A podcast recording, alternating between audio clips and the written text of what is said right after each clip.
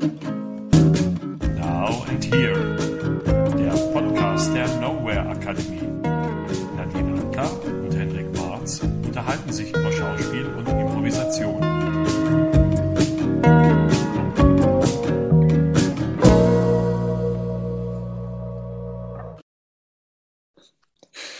Willkommen zur Nowhere Academy, zum Talk der Nowhere Academy zwischen Nadine Antler und Hendrik Mahr. Genau, ich höre dich nicht. Ich habe äh, nicht mitgesprochen. Ah, du hast nicht mitgesprochen. Ich wollte dich nur Das ist- unterstützen. Das ist ein sehr, sehr, das ist sehr gut gewesen, weil das verdeutlicht nämlich die Wahrhaftigkeit des Seins, des Tuns eigentlich. Ne? Hm, was du eben getan hast, ähm, wie ich damit umgegangen bin. Und ähm, ja, damit sind wir gleich beim Thema der heutigen Sendung. Ich bin ja ein Kind der 80er sozusagen. Ich sage noch Sendung zu so etwas. Und ähm, wahrscheinlich kann man sogar Fernsehanstalt sagen, ja, obwohl Fernsehanstalt sollte man nun wirklich nicht mehr sagen, oder? Äh, Ich kenne wenige Leute, die das noch sagen. Okay, dann ähm, sagen wir mal bei unserem heutigen Talk, das ist doch viel mehr 2022, geht es um the reality of doing, wie du es das letzte Mal schon genannt hast, oder die Wahrhaftigkeit des Tuns. Und ähm, das ist ja etwas, was nicht nur Sanford Meissner spezifisch ist, sondern was ähm, im Schauspiel sowieso eine große Rolle spielt und was auch andere Schauspiellehrerinnen und Lehrer sich auf äh, die Fahnen geschrieben haben. Und was verstehst du denn darunter zum Beispiel? Das ist nämlich auch ein großer Punkt der Ausbildung zur ähm, Schauspielerin oder zum Schauspieler an der Nowhere Academy, dass wir uns sehr viel mit der Wahrhaftigkeit des Tuns, mit der Haftigkeit, Wahrhaftigkeit an sich beschäftigen. Und ein Zugang dazu ist wahrscheinlich das Handeln oder das Tun. Auf jeden Fall. Also in der Improvisation oder im klassischen Improvisationstheater ist es häufig so, dass nicht mit realen Gegenständen gearbeitet wird, sondern dass äh, viel Pantomime verwendet wird. Und da ja Handlungen tendenziell eine große Rolle spielen im Theater, äh, so auch in der Improvisation, würde ich sagen, ähm, ist es eine große Herausforderung, ähm, ja, überhaupt erstmal pantomimisch quasi eine Welt zu erschaffen, zu etablieren, einen Kontext zu schaffen, ähm, damit man eben auch was tun kann und nicht nur sogenannte Talking Heads in der Szene ist. Ähm, genau. Und noch schwieriger ist es natürlich, das so zu machen, dass alle sagen, ja klar, diese Person wäscht wirklich das Geschirr ab. Diese Person ist wirklich interessiert daran, diesen Brief zu schreiben.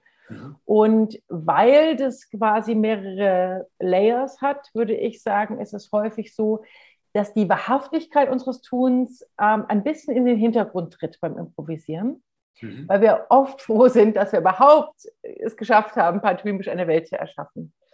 Ähm, aber du hast gefragt, was es für mich heißt. Für mich heißt es, ähm, wirklich etwas zu tun, wenn ich es tue und wirklich daran zu glauben, dass ich es tue, auch wenn offensichtlich ist auf einer anderen Ebene, dass ich eigentlich de facto nicht Geschirr abwasche oder nicht ähm, gerade einen Baum pflanze. Mhm. Ähm, ja, das ist also eine große Herausforderung und ich glaube, wahrscheinlich durch diese pantomimisch, äh, pantomimische Etablieren noch schwieriger, als wenn man tatsächlich Gegenstände hat. Ähm, was heißt es denn im Schauspiel oder was heißt denn überhaupt Schauspiel äh, in der Meißner Welt und wie kann man da die Wahrhaftigkeit des Tuns verstehen? Sehr gute Frage. Es gibt verschiedene Ebenen dazu, würde ich sagen. Also erstmal ähm, ist es so, dass äh, die, dass wir äh, nicht nur im Schauspiel, sondern auch im täglichen Leben uns ähm, dadurch auszeichnen, dass wir Dinge tun und unsere Seriosität oder unsere Ernsthaftigkeit, unser Commitment zu bestimmten Dingen sich dadurch ausdrückt, ob wir Dinge überhaupt tun oder nur über sie reden und wenn wir sie tun, wie wir sie tun. Und damit hat sich nicht nur Sanford Meissner beschäftigt, sondern ähm, damit beschäftigt sich, glaube ich, Psychologie generell, ganz ehrlich gesagt. Äh, warum tun wir Dinge nicht? Warum tun wir Dinge immer wieder? Und wie tun wir die Dinge? Und ähm, die physische Handlung war bei Konstantin Stanislavski schon ein Thema in seiner Lehre. Er hat schon erkannt, dass ähm, das Vorgeben und nicht wirkliche Tun eine quasi Täuschung des Publikums ist. Und das kann man machen als künstlerische Ebene, ist das vollkommen legitim. Und deswegen finde ich auch manche ähm, pantomimischen Darstellungen in Impro-Szenen zum Beispiel völlig legitim, weil sie irgendwie eine künstlerische Ebene darstellen. Also wenn ich Dinge bewusst nachlässig behandle, also mich irgendwie so anziehe schnell, dann kann das irgendwie ein Moment sein, der auch vollkommen legitim ist. Er ist bloß überhaupt nicht wahr. Also, weil, er, weil kein Mensch auf der Erde jemals sich so anziehen kann oder würde. Und es liegt natürlich eine gewaltige Möglichkeit des Ausdrucks darin, wie ich etwas tue, mit welcher Hingabe und Leidenschaft ich etwas tue und wie das denn, ähm, was für eine Wirkung das nach außen hin hat. Wenn wir zum Beispiel Koffer packen, um unseren Partner oder die Partnerin zu verlassen, tun wir das anders, als wenn wir mit dieser Partnerin oder dem Partner auf eine Weltreise gehen. Ganz einfaches Beispiel. Wir werden anders einen Koffer packen. Und das wird sich schon ohne Dialog oder Monolog auszeichnen. Also wir werden es sehen als Zuschauer. Und das ist eine Qualität, die wir haben dann als Darsteller auf der Bühne. Und ähm, dann kommt es nochmal darauf an, also das ist erstmal nur das, was man sieht überhaupt, ähm, wie wir etwas ausdrücken, wie wir eine Story ausdrücken durch Handlungen. Und dann kommt es nochmal darauf an, wie, äh, im Training zum Beispiel, wenn wir ähm, Handlungen trainieren, wenn wir Aktivitäten durchführen, wie sehr wir uns hineinbegeben in diese Aktivität, in die Aufgabe, die uns gestellt ist, wie sehr wir zulassen, dass wir daran scheitern und wie sehr wir uns darin trainieren, etwas wirklich 100%ig mit totaler Leidenschaft, mit totalem Commitment zu tun und was das mit uns macht, ähm, wenn wir das schaffen oder auch nicht schaffen oder die Schwierigkeiten, die uns das bereitet. Und dann kommen wir nämlich zum wirklich lebenstechnischen Kontext des Ganzen, weil Menschen, die in ihrem Leben gescheitert sind und die durch Untiefen gegangen sind und die Dinge immer wieder probiert haben, gescheitert sind, aber irgendwann geschafft haben, Dinge, die kompliziert waren, nicht aufgegeben haben, haben Kompetenzen erlernt und haben eine Persönlichkeitsentfaltung durchschritten, die man spürt und die man sieht. Und ich lese viele Biografien über Menschen, die mich, faszinieren. Und bei fast allen diesen Menschen ist es so gewesen, dass sie durch wirklich sehr viel erlebt haben, äh, Setbacks gehabt haben, also Rückschläge erlitten haben und an diesen Rückschlägen gewachsen sind. Und, die, und Training im Schauspielbereich bedeutet immer wieder, also ich kenne keine einzige Ausbildung, wo Scheitern so fest verankert ist in der im Ausbildung, im Curriculum der Ausbildung, wie im in der Schauspielerei. Und das, glaube ich, ist ein hohes Gut der Schauspielerei generell. Egal ob Impro oder klassisch, egal. Und das unterscheidet diese Ausbildung ganz klar von anderen und auch die Menschen, die aus dieser Ausbildung herauskommen. und ähm, das war jetzt ein eher so Lebenskontext, äh, lebenstechnischer Ausflug oder philosophischer fast schon. Ähm, aber das hat sehr viel damit zu tun, weil ich, auch im Impro zum Beispiel äh, ist es ja so, dass wir uns auf der Bühne zeigen mit unserer Persönlichkeit und wie wir irgendwie Dinge aufnehmen, wie wir Dinge verarbeiten. Und ich glaube, im, im Schau ich, ich sehe Schauspielausbildung als einen Teil äh, als eine, eigentlich eine Persönlichkeitsentwicklung. Weil das, was uns fasziniert, wo wir sagen, wow, das ist jetzt wirklich gut dargestellt, ich kenne das, das ist echt, das ist hundertprozentig wahrhaftig, das ist authentisch. Das sind Leute, die es eben schaffen, ähm, zu sein und mit ihrer Persönlichkeit, die ist schon entfaltet genug und interessant genug, dass wir hängen bleiben, dranbleiben. Die brauchen dann nichts extra machen, weil dieses extra machen ist teilweise genau das, was wir als unauthentisch empfinden mhm. und als auf, aufgesetzt empfinden. Mhm. Und ich weiß nicht, ob das irgendwie, ob ich ausgeufert bin. Wahrscheinlich schon. Ja, nein. Um, Aber es hat mich inspiriert, ähm, weil es gibt im Impro durchaus auch ähm, Ansätze, die versuchen, in diesen, also in genau diese Authentizität zu kommen. Also zum Beispiel gibt es zwei französische Impro-Spieler, äh, Mathieu Loos und Marco Meyer, die, äh, die haben eine, ein, ein Format, aber eben, ich würde sagen, auch eine Philosophie und die nennt sich Slow. Und was die machen ist, ähm, jemand geht auf die Bühne zum Beispiel und macht eine, noch nicht mal eine Handlung, äh, hat ein wahres Interesse an einer Sache ein wahres Interesse an etwas, was wirklich realistisch vorhanden ist und ähm, tut unter Umständen was damit oder beobachtet. Und das, was da passiert, muss wahr sein. Und ähm, eine andere Person, also das ist die sogenannte Materie in deren Welt, und dann gibt es den sogenannten Matter Worker, also den Materienarbeiter. Der sitzt außen und guckt sich das an, was diese Person auf der Bühne tut und qualifiziert sie. Also sagt zum Beispiel, wenn, wenn, wenn du auf die Bühne gehst und ähm, da liegt ein Fussel auf dem Boden und du guckst dir diesen Fussel genau an und eine Person von außen denkt, oh, das sieht aus wie ein Kind, was ähm, was beleidigt ist in seinem Zimmer, ja, was vielleicht aufs Zimmer geschickt wurde, dann würdest du genau das sagen und würdest damit die Szene bauen, also den Kontext der Szene schaffen. Aber alles, also es geht immer von der absoluten Wahrheit aus. Und es ist umgekehrt. Es ist nicht, wie, welche Tätigkeit kann ich machen, ah, ich spüle ab, sondern es beginnt bei einer tatsächlichen Wahrheit des Schauspielers, der Schauspielerin, die mhm. qualifiziert wird, weil wir sofort natürlich, wir haben äh, Story Brains, wir packen sofort Vertrautes drauf und erkennen Dinge vermeintlich wieder. Das heißt, wir qualifizieren das und dann spielt man die Szene, die qualifiziert wurde. Und es geht immer davon aus, das Erlebnis des Schauspielers, der Schauspielerin so realistisch wie möglich in die Story zu holen oder daran anzusetzen, an dieser Wahrhaftigkeit. Und ich erinnere mich zum Beispiel auch an eine Szene, die ich mal ähm, gespielt habe im Rahmen dieser Slow-Arbeit. Ähm, da lag ich auf einer Bühne, ähm, weil da, also ne, so in, in, so einer Kuhle und so. Und ich wurde qualifiziert als jemand, der an einem Bett festgebunden war und die andere Person war gegangen. Mhm.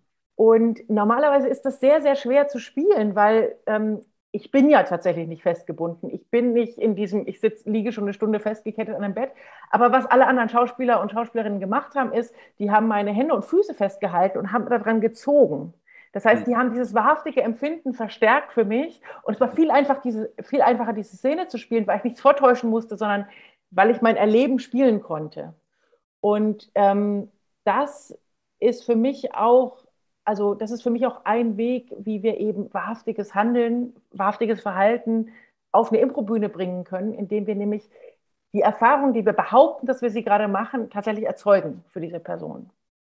Ich finde nicht mit allen Umständen, aber mit vielen. Auf jeden Fall. Und ich finde das ein sehr gutes Beispiel ähm, dafür, wie klassische Schauspiel- oder Trainingstechniken mit Impro-Trainingstechniken kombiniert werden können. Beim, bei Meißner ist es ja eher so, dass äh, es wirklich um das geht. Also ich mache jetzt, ich ähm, äh, zum Beispiel äh, baue jetzt ein Kartenhaus oder ich klebe eine Tasse wieder zusammen, die zerbrochen ist. Also es gibt diese Ebene, die du gerade beschrieben hast, ähm, von, von den Zuschauern außen. Wir sehen das Du liegst einfach nur da, aber wir sehen das und das nimmst du jetzt an und das verstärken wir auch. Die gibt's ja ähm, bei Meißner eigentlich nicht so. Aber das sind natürlich zwei Ebenen, die sehr, sehr äh, gut miteinander kombinierbar sind, weil was man beim Meißner nämlich sehr stark trainiert, ist, ähm, dass du eben dir eine sehr schwierige Aufgabe nimmst, die auch objektiv von außen absolut zu beurteilen ist, die auch absolut schwer ist, nicht relativ. Also nicht, mir fällt es schwer, einen Brief zu schreiben. Das mag so sein, aber wir können es überhaupt nicht beurteilen. Aber wenn du zum Beispiel ein zehnstöckiges Kartenhaus bauen musst auf einem glatten Tisch, können wir alle beurteilen, dass das sehr, sehr schwierig ist. Mhm. Und ähm, und das dann zu kombinieren, also und sich darin zu trainieren, weiter dran zu bleiben und das zu probieren zu bauen und das zu kombinieren mit dem, was die Zuschauer von außen sehen, das finde ich eben äh, sehr, sehr interessant. Es gibt ähm, diesen Film Amadeus von Milos Forman und äh, Reporter haben ihn ja mal äh, auf einer Pressekonferenz gefragt, was wollten Sie denn ausdrücken mit diesem Film? Und er hat geantwortet, ich wollte genau das ausdrücken, was Sie in dem Film sehen. Und ähm, das ist ja so ähnlich in die Richtung. Also, ähm, weil äh, er hat nämlich gesagt, äh, es ist vollkommen wurscht, weil ihr seht alles was anderes in dem Film und ähm, ich kann euch nur etwas geben und ihr interpretiert das dann oder bewertet das. Und äh, das hat mich so ein bisschen erinnert, weil jemand anders hätte vielleicht gesagt, ähm, ja, du siehst aus, als ob du irgendwie äh, gerade auf dem fliegenden Teppich liegst oder so. Ne? Genau, also ja. Genau. Und dann hätte man das vielleicht verstärkt in dieser Übung. Genau. Ich glaube, wichtig ist ähm, im Impro sich dann zu entscheiden. Mhm. Also ähm, das eine ist natürlich das, was sehen die Zuschauer, die sehen sowieso was Eigenes. Also Randy Dixon sagt zum Beispiel, the audience doesn't come to, uh, to see a story, the audience comes to tell a story. Das heißt, die mhm. Geschichte funktioniert sowieso im besten Sinne immer, immer in den Köpfen der genau. Zuschauer und genau. Zuschauerinnen. Ähm, und ich glaube, das passiert auch und passiert, also je mehr man Raum lässt für Handlung und je mehr man Raum lässt für Spielen und nicht die ganze Zeit erzählt, was die Story ist und plottet ohne Ende über ja. Erklärungen, umso mehr hat man auch diese Magie, dass das Publikum wirklich selber seine Geschichte da auch reinsetzen kann. Aber ich glaube, es ist trotz allem wichtig, oder die Gefahr ist zu sagen, naja, das Publikum sieht sowieso was. Ich glaube, es ist trotz, trotz allem wichtig, das wirklich zu erleben und sich zu entscheiden auch auf der Bühne. Also gerade im Impro ist manchmal sehr, sehr schwer, Entscheidungen zu treffen mhm. und zu sagen, nee, ich liege jetzt auf einem Bett, ich bin festgekettet, das ist die Situation. Genau. Und wie finde ich das? Ich finde es scheiße. Und dann dabei zu bleiben, bei diesem Point of View und da reinzugehen und das zu verstärken. Ja. Auf jeden Fall. Und ähm ich habe eine Frage an dich, Hendrik. Ja. Ja. Ähm, beim, also fürs Impro ist für mich immer ganz interessant, es gibt quasi, es gibt Tätigkeiten und es gibt Handlungen. Und für mich ist der Unterschied, wenn ich auf die Bühne gehe und ich spüle erstmal ab, pantomimisch, ja, oder ich, ich fege den Boden oder ich sowas, dann ist es erstmal eine Tätigkeit. Ich entscheide mich, eine Tätigkeit zu machen. Und für mich wird es erst eine Handlung im theatralen Sinne, wenn die irgendwie aufgeladen wird. Also wenn ich merke, ich kann, ich kann damit auch was ausdrücken. Also zum Beispiel, wenn ich wütend, ähm, wenn ich wütend das Geschirr spüle und mhm. mein Mitspieler, meine Mitspielerin kommt rein und ich schaue sie wütend an und ich sage, hm, das war echt, das war echt eine, eine scheiß Aktion von dir. Mhm. Dann wird es für mich eine Handlung, weil ich kann jetzt innerhalb dieses Abwaschs zeigen, wie ich über diese Person denke. Und ähm, mhm. das Meißner Training trainiert ja quasi auch zu handeln. Ja? Mhm. Ähm, also auch letztendlich würde ich sagen, Story voranzutreiben übers Verhalten, über Handlungen. Mhm. Aber es gibt ja sogar noch eine Stufe mehr. Es gibt ja im Meißner die sogenannte Independent Activity, also die mhm. unabhängige mhm. Handlung. Mhm. Was ist das? Vielleicht nochmal zur Erklärung. Und ähm, was trainiere ich damit? Ähm, die Independent Activity ist äh, quasi eine Aktivität, die eine Person innerhalb der Übung ausführt die sie alleine ausführt, also bei der nicht geholfen werden kann von der anderen Person, die ähm, sehr, sehr schwierig sein muss, fast unmöglich, aber nicht unmöglich, ähm, die so in dem Sinne eben, was ich eben schon gesagt habe, absolut schwierig ist, so dass ähm, sie die volle Aufmerksamkeit, den vollen Fokus, die volle Konzentration erfordert der Person, die sie ausführt. Und ähm, was damit trainiert wird, ist dass, also erstmal ganz simpel gesagt, Konzentration. Dass man wirklich äh, sich in diesem Moment äh, seinen Fokus 100%ig auf die Aufgabe äh, legt, dass man all das, was damit passiert, also all die Widrigkeiten, denen man begegnet, Widerständen, denen man begegnet, entweder in der eigenen Handlung oder, oder in, in der Schwierigkeit, äh, da lernt umzugehen damit und zu gucken, was passiert mit mir, welche Impulse werden freigesetzt in dem Moment, wenn ich diese Handlung, diese Aktivität äh, ausführe.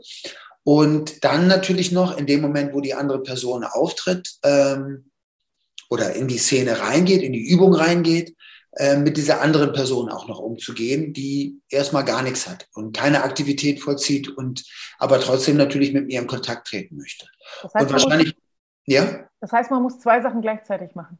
Man muss zwei, Seiten, zwei Sachen gleichzeitig machen. Ähm, interagieren mit der anderen Person und eine Handlung vollziehen, eine Aktivität durchführen, einen Task und den auch vollenden, die Aufgabe, die man sich gesetzt hat. Und die andere Person hat augenscheinlich erstmal nur ähm, die Aufgabe, Repetition zu betreiben und all das äh, zu benennen, was dort passiert bei der anderen Person, aber natürlich auch mit der Unverfügbarkeit der Person, die die Aktivität durchführt, umzugehen. Also vorher hat man sich ja quasi gegenübergestanden oder hat wirklich sich in die Augen geguckt und jetzt ist es so, dass jemand, ähm, wie man im Englischen sagt, occupied ist, also äh, beschäftigt ist mit etwas und nicht mehr die volle Aufmerksamkeit für einen selbst hat. Und das ist auch ein sehr interessanter Prozess, was dann mit mir selber passiert, wenn, wenn ich diese Aufmerksamkeit der anderen Person nicht mehr habe. Und du hast von Entscheidungen eben gesprochen. Und das ist nämlich ein wichtiger Punkt, weil hier wird Entscheidungsfähigkeit, glaube ich, auch trainiert. Bei Meißner geht es ganz viel darum, ähm, sich zu entscheiden, was mache ich jetzt als nächstes mit der anderen Person? Was will ich vor allen Dingen? Was will ich? Und es ist ganz einfach nachzuvollziehen, ob das passiert ist oder nicht. Denn wenn ich jetzt zum Beispiel zu der Person sage, ich möchte, dass du den Raum verlässt, kann ich das sagen. Aber wir alle im Raum wissen, dass es erst passiert ist, wenn die, Raum, wenn die Person den Raum verlassen hat. Deswegen habe ich noch, habe ich eben gesagt, dass es meistens eher so eins zu eins ist und diese Ebene, die du gerade beschrieben hast, diese künstlerische, wir gucken mal, was da passiert, gar nicht so, oder wir interpretieren, was da passiert, gar nicht so hat, sondern eins zu eins, schwarz und weiß. Kann ich das machen, diese Aufgabe? Ja oder nein? Kann ich sie machen, wenn jemand im Raum ist? Ja oder nein? Gibt mir die andere Person irgendetwas, womit ich was anfangen kann? Ja oder nein? Das heißt, man wird darin trainiert, wirklich ganz klare Entscheidungen zu treffen und in diesem Prozess immer entscheidungsfähiger auch zu werden und immer klarer zu seinen Impulsen zu stehen. Und ähm, ja, ist auf jeden Fall sehr interessant. Und äh, es trainiert darin, jeden Moment, jede, ähm, jeden, jeden Austausch wirklich hundertprozentig echt zu gestalten und ihn auch aufzuwerten, glaube ich. Es gibt dann keine flüchtigen äh, Momente mehr zwischen zwei Personen, sondern es wird alles wirklich wichtig. Und ganz zum Ende noch, ganz kurz, weil du gesagt hast, ähm, du wäschst ab, siehst die andere Person und ähm, sagst dann, das war wirklich unmöglich, was du gemacht hast. Bei Meissner wäre es wahrscheinlich so, dass du nur gucken würdest und es würde auch reichen, deine, deine innere Aufladung, die du, die, du, die du dir durch die Handlung geholt hast. Und die andere Person würde sagen, wow, du bist sauer. Das würde alles schon, also, äh, weil du, du, du, das würde alles schon klar sein durch deine Präsenz, die du dadurch bekommen hast. Der Unterschied ist, mhm. ähm, oder die Frage, die dahinter steckt, ist, was ist schon definiert? Und da sind wir eigentlich schon beim Thema für nächste Woche, weil äh, dadurch, dass ich als Impro-Spielerin, wenn ich auf der Bühne bin, unter Umständen noch gar nicht weiß, ja. Wie ist diese Person? Was ist das Setting? Wieso spüle ich ja. eigentlich ab? Weil ich habe mich einfach nur entschieden, abzuwaschen und sauer zu sein. Ja. Aber ich weiß ja noch gar nicht, ne, warum bin ich sauer? Und das heißt, ich muss ja währenddessen immer noch die Story bauen. Ne? Deshalb habe ich auch die Herausforderung, was muss mein Kollege wissen oder was müssen wir etablieren, damit wir in der gleichen Szene sind? Und das ist ja das Thema auch von nächster Woche, wo es darum gehen soll, äh, wie sehr kann ich jetzt für das gehen, was meine Figur will, das sogenannte Want oder Need, also wie sehr kann ich das verfolgen?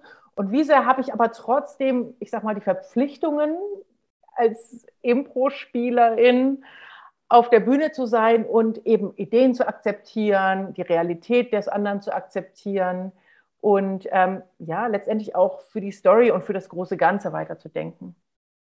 Auf jeden Fall. Ähm, ich würde noch ganz gern äh, einmal kurz sagen, dass natürlich man auch die Möglichkeit hat, indem man ähm, jetzt keine Pantomime auf der Bühne betreibt, aber die imaginäre Welt, mit der man umgeht und die man sich baut, nicht nur für sich baut, sondern auch für die Zuschauerinnen und Zuschauer. Und man, äh, alles, was man wirklich tut auf der Bühne und wirklich abwäscht, sich wirklich anzieht, wirklich von einer Ecke des Zimmers zur anderen geht, die Möbel arrangiert. Man der Zuschauerin und dem Zuschauer eine Einladung bietet in die eigene Welt und sie quasi involviert. Und äh, sie bindet an das Geschehen, was auf der Bühne stattfindet und letztendlich andere Momente setzt. Das muss nicht immer so sein, habe ich am Anfang schon gesagt. Ich finde auch das andere sehr interessant. Aber ähm, man kann eben dort durch diese Art und Weise Momente genau auszuarbeiten und genau zu äh, äh, kreieren und wirklich selber daran zu glauben. Das ist ja nochmal ein, ein großer ähm, Moment, ne? Weil ich ja ganz oft sage zu den Leuten in den Workshops, die sagen, ja, aber es ist ja nur ein Kartenhaus.